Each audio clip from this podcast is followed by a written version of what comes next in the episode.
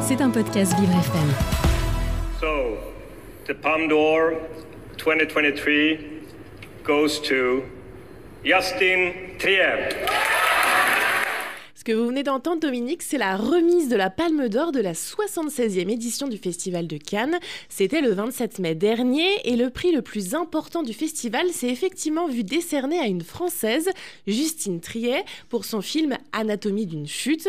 L'occasion pour Radio Nana de vous parler de celle qui est devenue la troisième femme de l'histoire du festival à recevoir le célèbre prix. Et le moins qu'on puisse dire, Juliana, c'est que Justine Triet, c'est un peu une habituée de la croisette. Effectivement, Dominique, et ça dès son premier long métrage, La bataille de Solferino, qui faisait partie de la programmation de l'Association du cinéma indépendant pour sa diffusion en 2013.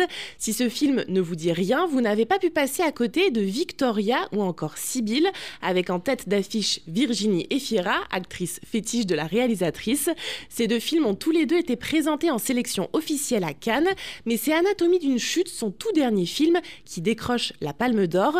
Ce film raconte l'histoire d'une romancière accusée du meurtre de son mari, un film intime qu'elle a coécrit avec son mari à elle, le réalisateur et scénariste Arthur Harari, pendant le confinement. Mais son premier amour à Justine Trieste n'est pas le cinéma, Juliana. Et non, au début, la réalisatrice de 44 ans, d'origine normande, se rêve plutôt peintre. Elle passe deux ans aux Beaux-Arts de Paris avant de se rendre compte que son truc, bah, c'est plutôt l'audiovisuel, mais pas la fiction, ça non, plutôt le documentaire.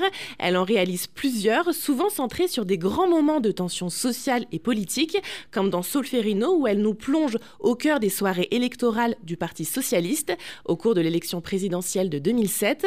Ce goût pour le politique, pour la politique, on le retrouve dans ses fictions.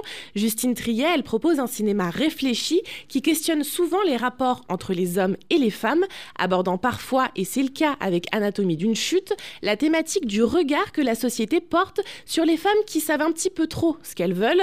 Pour elle, le cinéma doit contribuer à la révolution sociétale féministe, d'où l'importance de montrer sur grand écran des personnages de femmes portés par le regard d'une femme.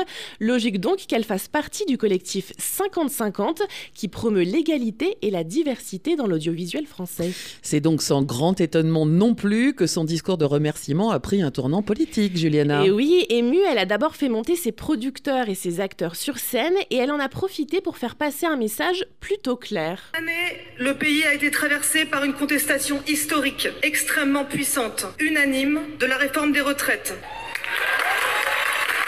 Cette contestation a été niée et réprimée de façon choquante. Et ce schéma de pouvoir dominateur de plus en plus décomplexé éclate dans plusieurs domaines. Évidemment, socialement, c'est là où c'est le plus choquant. Mais on peut aussi voir ça dans toutes les autres sphères de la société. Et le cinéma n'y échappe pas. La marchandisation de la culture que le gouvernement néolibéral défend est en train de casser l'exception culturelle française.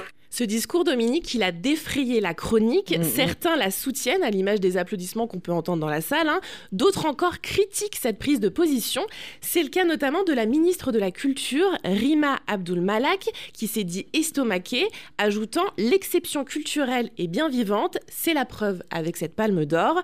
Alors servir, se servir de la médiatisation de Cannes pour faire passer un message politique, rien de nouveau sous le soleil de la croisette, Dominique. Avant elle, d'autres l'ont fait. hein.